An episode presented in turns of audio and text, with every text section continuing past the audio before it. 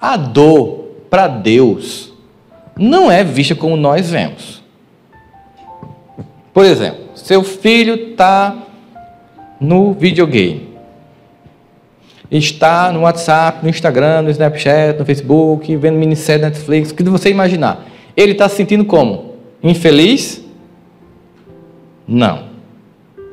Ele está tendo gratificação imediata do cérebro por qualquer uma dessas atividades.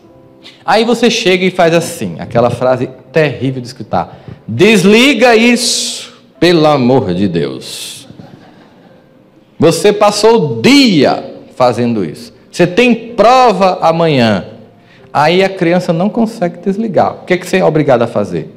É seu dever fazer. Você toma o videogame, ou o telefone, ou a Netflix. Não é assim que você faz? Ele passa a sentir-se como agora? Feliz? Ele entra em sofrimento. Porque ele tem que trocar o prazer leve e de pouco esforço de ver uma série que está pronta, um jogo que é instigante, para abrir um livro e adquirir conhecimento. Quando você pede para ele fazer isso, que ele sente que está sofrendo, você se sente culpado? Pensa aí, não. Meu Deus, eu deixei meu filho sofrendo, ele está tendo que estudar o bichinho.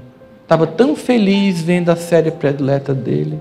Estava tão feliz vendo os zumbis de Walking Dead. E agora eu tiro ele desse momento de profundo prazer e boto para estudar trigonometria, cosseno e cotangente.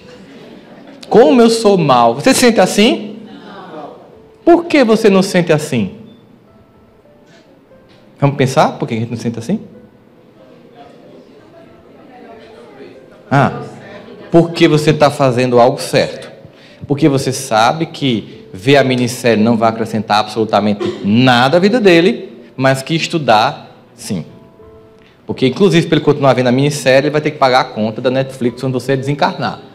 Pelo menos ele tem que pagar os 30 reais da Netflix. Não é verdade? Então, você sabe que ele não está sendo machucado por você. Mas ele sente isso?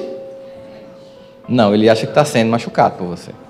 Você está tirando o prazer da vida. Quantas vezes eu disse à minha mãe: Você nasceu para estragar a minha existência. Você veio por encomenda, assim, pá, vá lá, estrague tudo. Não é? Porque quando me tirava daquilo que eu achava legal, eu achava péssimo. Quando está doendo na gente, Deus está bem tranquilo. Porque Ele está preocupado com o resultado final.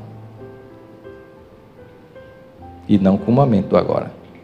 Se a dor que nós sentimos como dor é uma necessidade para despertar consciência, Deus usa por amor a dor para acordar.